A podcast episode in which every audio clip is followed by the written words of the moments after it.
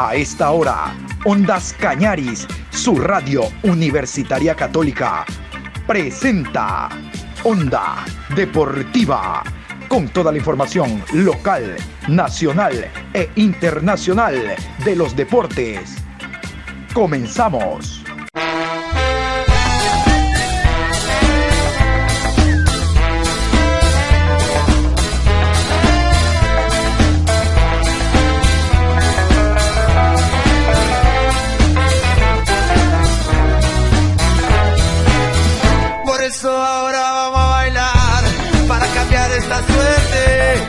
Sabemos gambetear para ausentar la muerte. Vamos a bailar para cambiar esta suerte. Si sabemos gambetear para ausentar la muerte.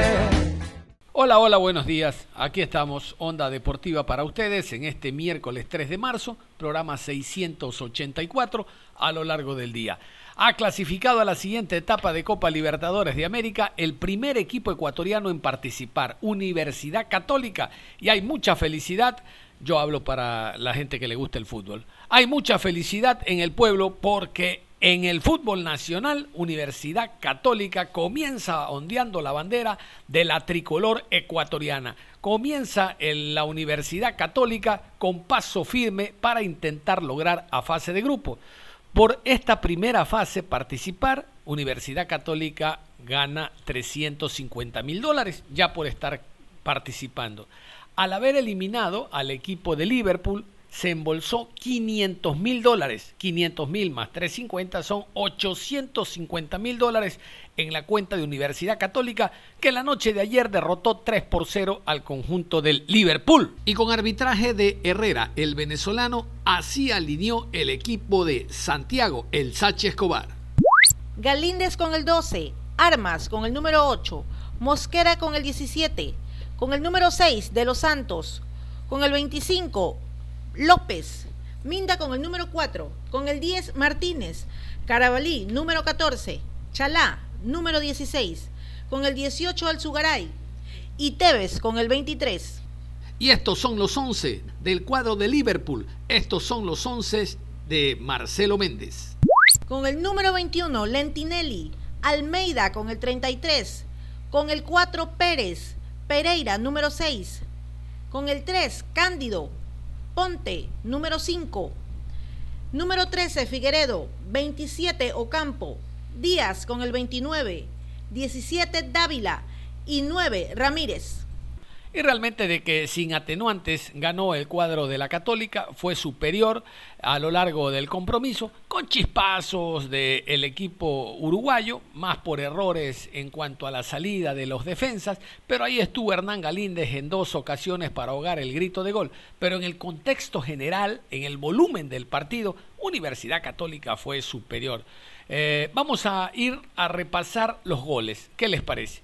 En el minuto 37 llega la primera conquista a través de Juan Manuel Tevez. Otra vez Juan Manuel Tevez, el argentino que les había marcado allá en el Parque Viera, anota la primera, minuto 37 para Guille de los Santos. Y de los Santos va colocando. Nuevamente para el Subaray, que domina de derecha y de zurda. Viene entregando por bajo para Armas. Armas piensa en un centro. Armas la hace bien. Tira para López. López con el centro hacia el área. La sacó Romero. Está, está, rebotó la pelota y Pérez. Y Pérez la está sacando. Otro rebote más. Atención, le quedó a Tevez. Le pegó al arco. Increíble. Gol de la Católica. Increíble.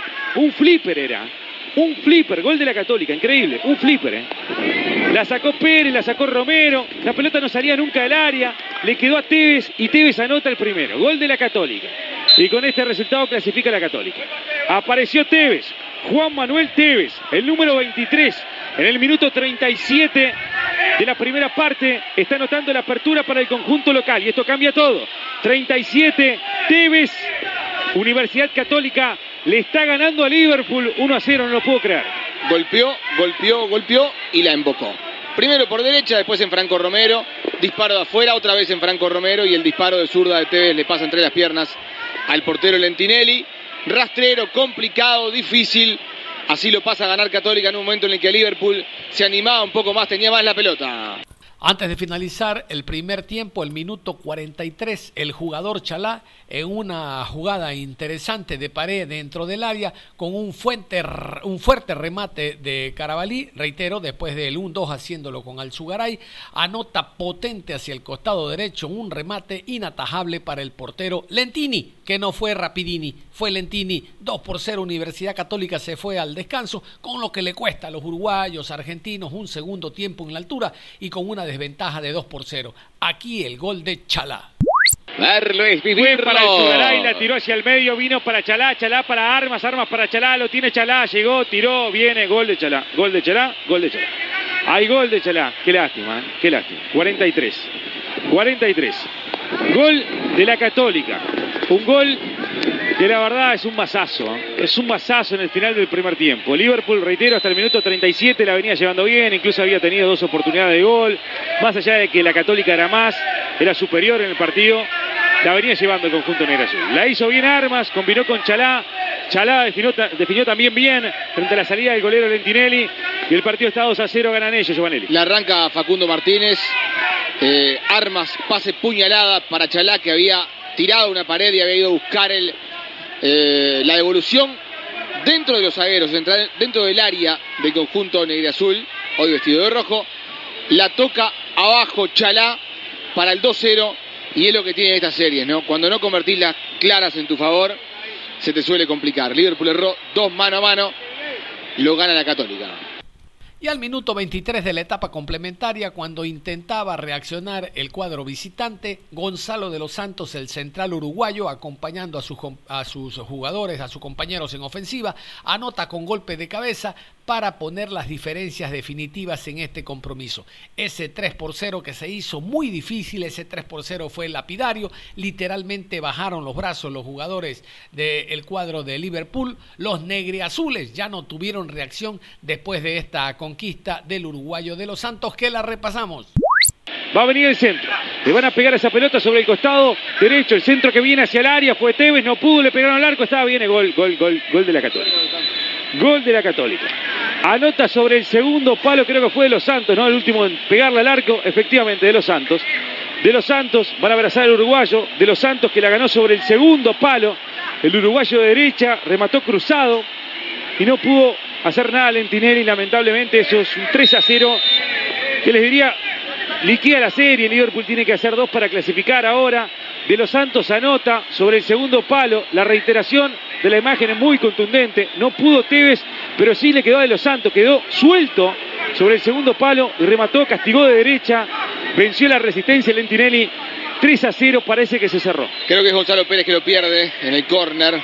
Córner del segundo palo. Hay un desvío en el medio de los Santos de primera. La emboca abajo al palo derecho de Lentinelli. Católica parece posicionarse en la próxima ronda de la Copa. Y esto no termina aquí. Les cuento de que la próxima semana, el próximo día miércoles en Quito, Universidad Católica tiene que recibir al equipo de Libertad de Paraguay. Y la siguiente semana en Asunción, Libertad recibe a Universidad Católica. Hay que dedicarle un espacio al técnico Santiago Escobar. Él pidió dirigir los dos primeros partidos de Copa Libertadores de Universidad Católica. El día de hoy ya ha viajado a Medellín para continuar con su tratamiento por el cáncer de próstata. Él no estará en los dos siguientes partidos, pero como el deporte, decía un viejo periodista, tiene corazón, vamos a desearle que en esta lucha, en esta pelea, en este partido que significa la vida, le vaya bastante bien. Universidad Católica, haciendo lo justo, perdiendo por la mínima de visita y ganando contundente en casa, pasa a la siguiente ronda. Antes de esta parada que tiene Universidad Católica ante el conjunto de Libertad, tiene este fin de semana un partido difícil ante Liga Deportiva Universitaria de Quito. Vamos a ver cómo les va. El día de ayer, a través del diario Expreso de la ciudad de Guayaquil, en una entrevista al presidente del club Sport Emelec, don Nassim Neme Antón, habló no solo de la felicidad, de la confianza y satisfacción que reina en el directivo, por aquello que el Emelec en dos partidos jugados tiene siete goles a favor, vean ustedes, tres goles en contra más cuatro, es uno de los punteros de la Liga Pro, comparte la punta con el otro eh, equipo del astillero, el conjunto del Barcelona. MLE está puntero porque tiene siete goles más, Barcelona tiene seis. Decirles que la satisfacción no solo va por aquello, por lo bien que le están saliendo las cosas al equipo de Rescalvo, sino porque existe la opción de que uno de sus jugadores, Joao Yosimar Rojas, se vaya al fútbol internacional. Joao Rojas, que fue convocado para la doble jornada eliminatoria el año anterior y ahora para los microciclos, es una de las opciones para emigrar al fútbol internacional. Tentativamente se habla del New York City, incluso la cadena ESPN el día de ayer lo daba como un hecho, pero en las declaraciones que ha dado el presidente Nemi Alemelec dice que se abre la posibilidad del fútbol europeo, del fútbol francés, del fútbol español, del fútbol de Portugal. Bueno, y uno entiende, el empresario José Chamorro desea venderlo, y creo que por ahí estaría entendida la idea de abrirle el mercado de boca al jugador. Y no sé si el presidente también quiera salir de este hombre que hoy por hoy no es titular, que mantiene unos altibajos tremendos, pero sobre todo me llama la atención porque el jugador no tiene nivel para el fútbol europeo. ¿O usted cree que Joao Rojas rápidamente puede ir y calzar en el fútbol eh, francés, español, con la velocidad y técnica que se manejan esas ligas? Muy difícil. El mismo fútbol de Portugal tiene una alta técnica, no la misma velocidad del fútbol francés o español, pero una técnica depurada, exquisita. Miren ustedes que Plata, que es un jugador que tiene una muy buena técnica, excelente técnica, ah, y con la edad que posee, no logra ser considerado titular en el equipo del Boavista.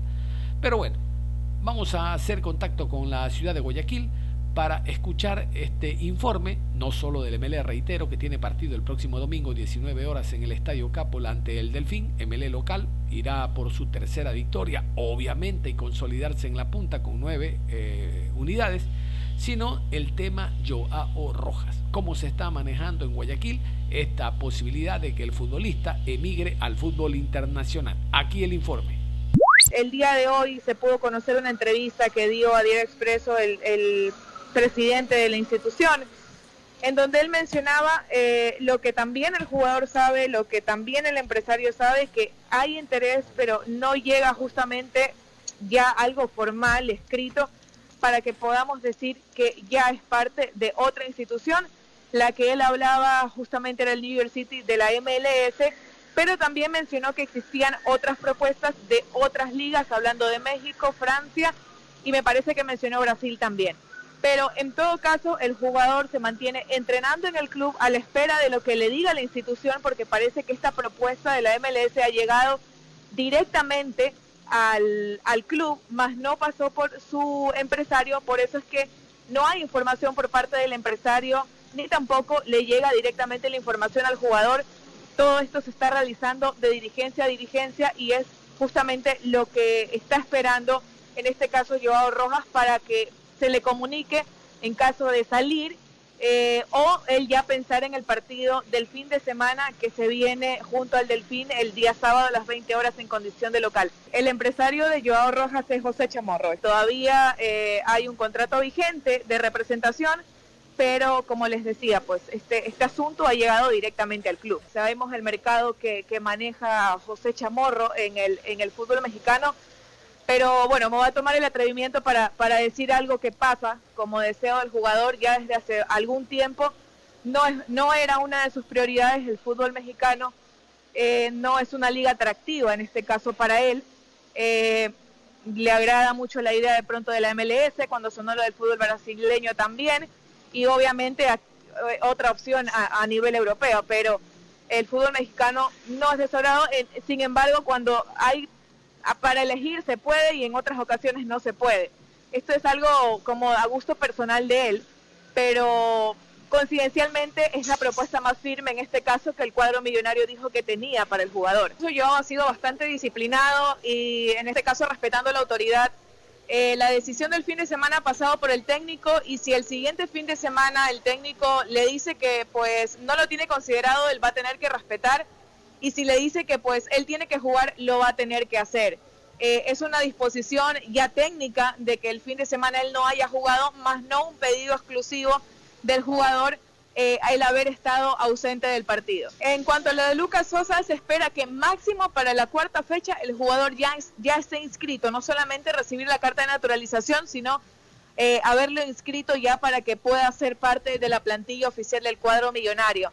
Eh, hay obviamente nombres que, se manejan, por ejemplo lo de Las Van Gogh, que no estaba siendo considerado, se hablaba de una lesión, al parecer ya está al 100%, para que en caso de que Rescalvo no pueda contar con Rojas, en este caso tiene la decisión entre Las Van Gogh y Brian Cabezas, que es algo de lo que se ha manejado también justamente en, las últimas alineaciones y entrenamientos de los que ha tenido Ismael Rescalvo, que por cierto hoy están de cumpleaños los dos. Ismael y Juan Rescalvo cumplen años el día de hoy.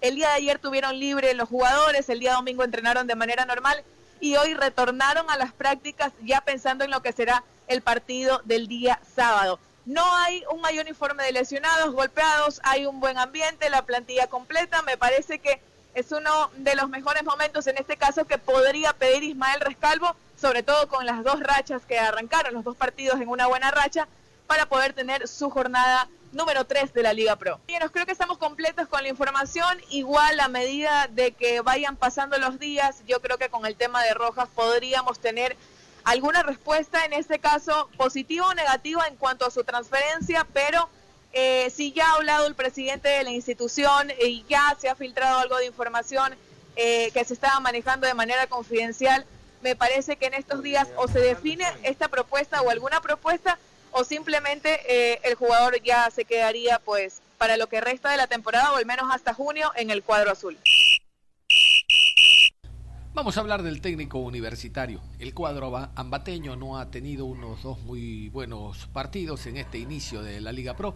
Recordar que el primero cayó en casa, 0 por 1 ante el Delfín, y en el segundo perdió el fin de semana ante el Barcelona 3 por 0. Hay cuestionamientos ya al trabajo que ha realizado el técnico José Cheche Hernández, a su cuerpo técnico y básicamente a los jugadores. Le cuento, Hubo una denuncia, cito la fuente, Radio Centro de Ambato, que hace un aficionado con nombre y apellido, indicando que tiene la lista de seis jugadores del primer plantel del técnico universitario que están bebiendo, que están alargando la noche y por eso los malos resultados. Como es evidente, uno es periodista, no policía, comienza con P pero no es lo mismo, así que esa lista fue pasada directamente a la presidencia del club para que ellos investiguen, analicen, hagan las pesquisas y tomen los recaudos necesarios. Porque el periodista habla de lo que ocurre en el terreno de juego, de lo que ocurre en la cancha, de cómo es el comportamiento físico, técnico del deportista. Hablamos del técnico universitario, futbolistas.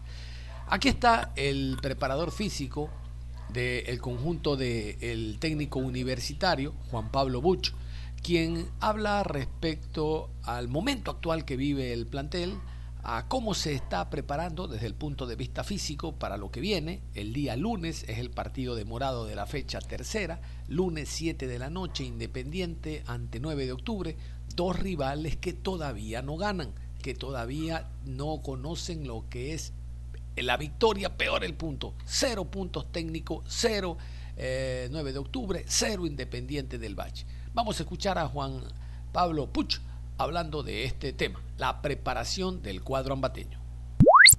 Sí, hemos hecho eh, una evaluación muy detallada de todo el cuerpo técnico acerca de, lo, de estos dos partidos y de lo que ha venido sucediendo en, el funcionamiento del equipo y, hemos llegado a conclusiones que, que, son muy importantes y sobre todo para, para corregir, ¿no? Estamos a tiempo para corregir. Pienso que la buena campaña que, se hizo en el 2020 se consiguió en base a algo y este año quisimos eh, agregarle cosas al, funcionamiento del equipo, agregarle cosas en la parte en la parte táctica, en la parte colectiva y pienso que no ha sido eh, asimilada, entonces eh, pienso que que tenemos que volver a la de nosotros. ¿no? También pienso que después de la campaña que se realizó el año anterior, eh, por ahí desviamos, desviamos nuestro, nuestro rumbo de, de, ser un equipo, nuestra identidad, nuestro, nuestro, nuestra esencia, de ser un equipo que, que corría, que metía, que, que, estorbaba, que molestaba. Y nos hemos enfocado en tratar de jugar, en tratar de, de, mirar al rival por ahí no con los mismos ojos que lo mirábamos el año anterior y, y, son errores que hemos cometido, ¿no? Pero, pero como te digo, son evaluaciones que hemos hecho y estamos a tiempo para corregirlas. Evidentemente, solamente tuvimos un partido de preparación.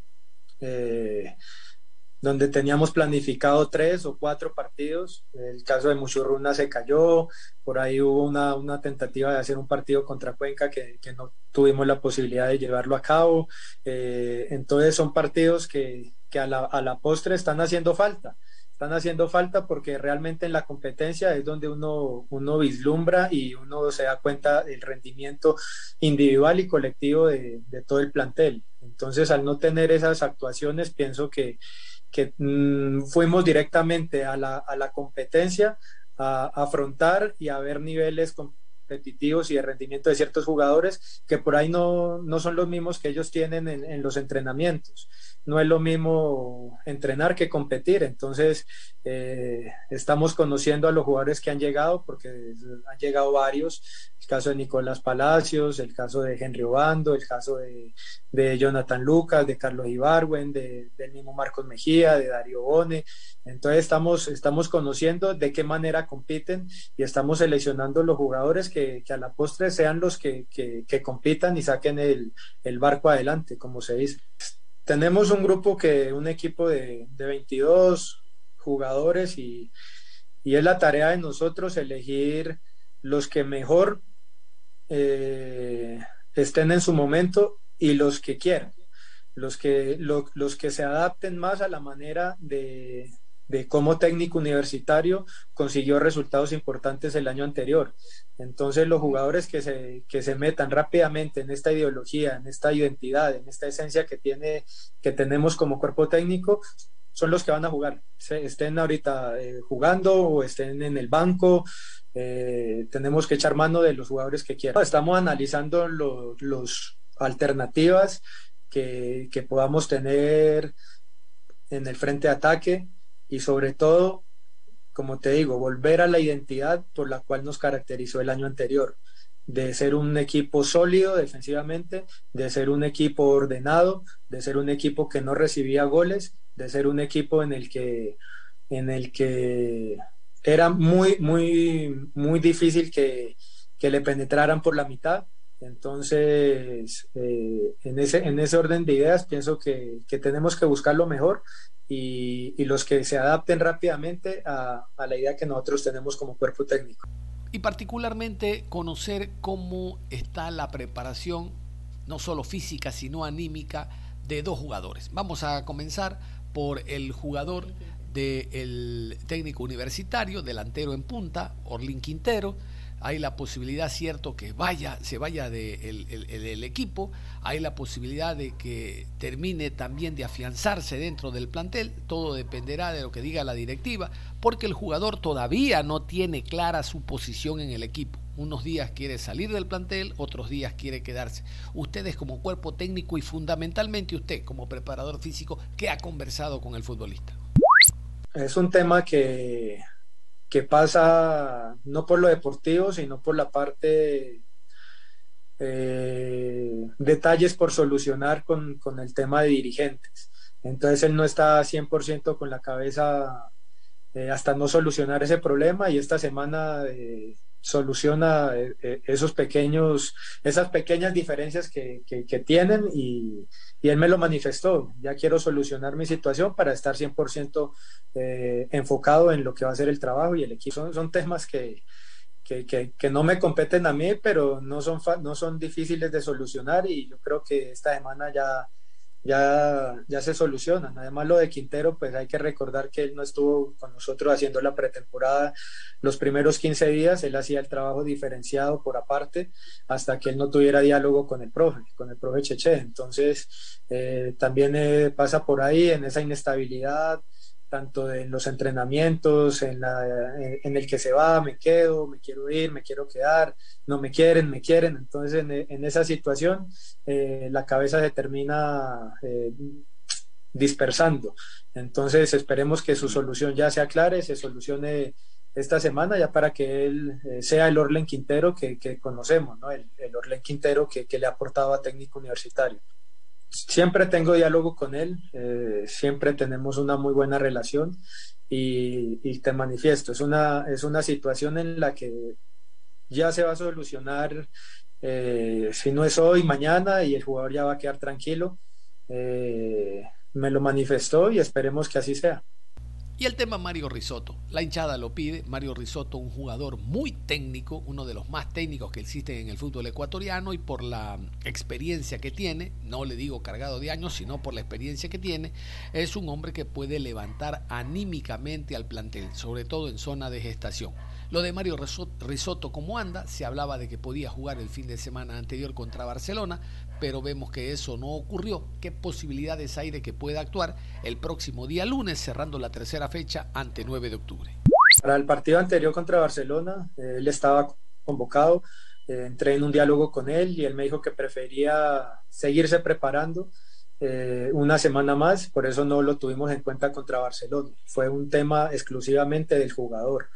No es fácil llegar hace una semana con un equipo que ya llevaba casi 45 sesiones de entrenamiento y, y, vincularse y adaptarse rápidamente al ritmo que ya llevan los, los, compañeros.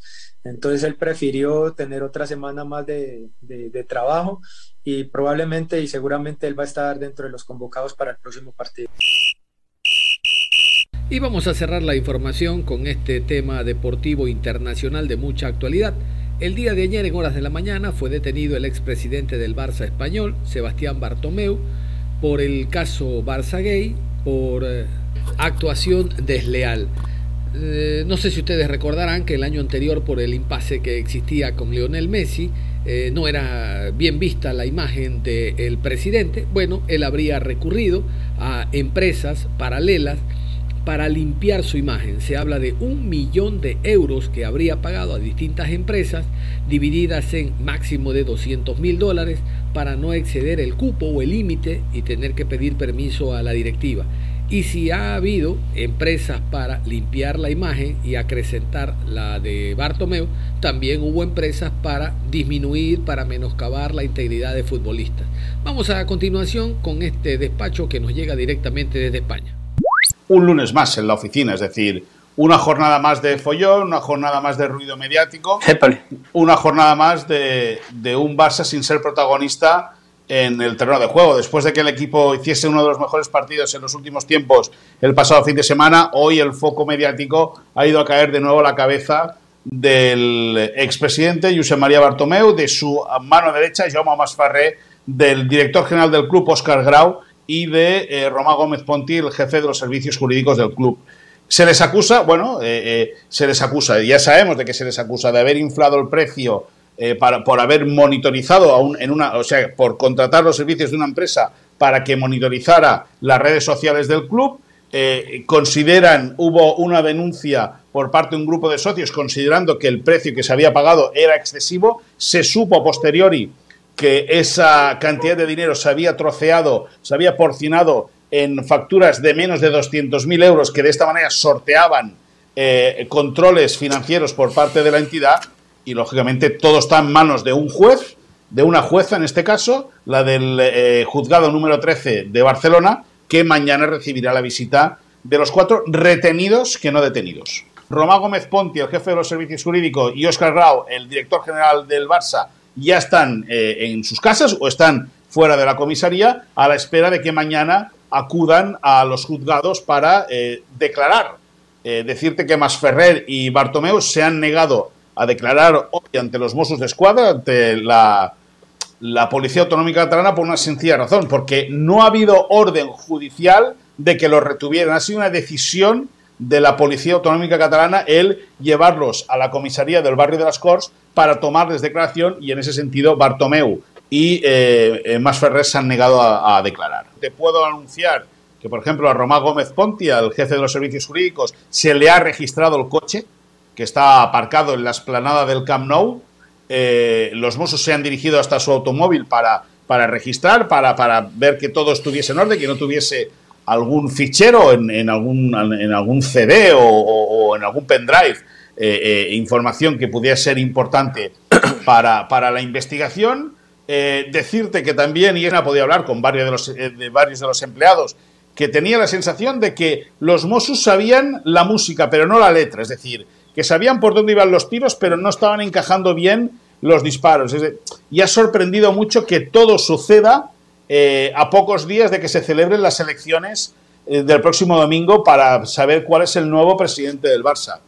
Eh, sea lo que sea, que se aclare pronto, que se arregle, porque el gran insultado y el gran perjudicado de toda esta trama, más allá de las personas que hayan pasado hoy el día en la, en la comisaría y que pueden pernoctar en, ella, es el escudo del Barça, que se vuelve a ver eh, eh, lastimado, eh, insultado por una cosa que, al, club pues ni le va ni le viene. Todos sabemos, bueno, todos sabemos, yo os explico, a nivel político Cataluña es muy complicado y el Barça es como un ministerio más y el que controla al Barça acaba teniendo mucho poder.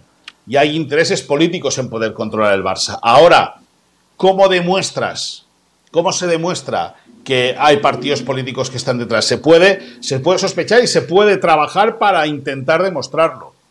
Pero a día de hoy, a esta hora, poder decir, pues mira, este partido está interesado en, en eh, eh, atacar a la figura de Bartomeu y atacar al Barça para debilitarlo, entonces meterse ellos a través de este candidato, es muy difícil. Pero sí que hay el aroma de que hay un trasfondo político eh, en todo esto. Es decir, pero ahora te voy a decir una cosa, si lo han hecho mal, que lo paguen, lógicamente. al igual, al igual que si lo han hecho bien, luego la presunción de inocencia que sirva. Recordemos que Sandro Rosell se tiró tres años en prisión preventiva para luego no encontrarle ni, ni, ni, ni que había robado un agua en un hotel. Es decir, eh, eh, la situación se, tiene, se tiene que, que, calibrar muy, muy bien y se tiene que tener eh, la cosa muy clara como para sacar el dedo acusador y apuntar a alguien. Cerramos la información deportiva a esta hora. Continúen en sintonía de Ondas Cañaris. Ustedes y nosotros nos reencontramos en cualquier momento. Hasta la próxima.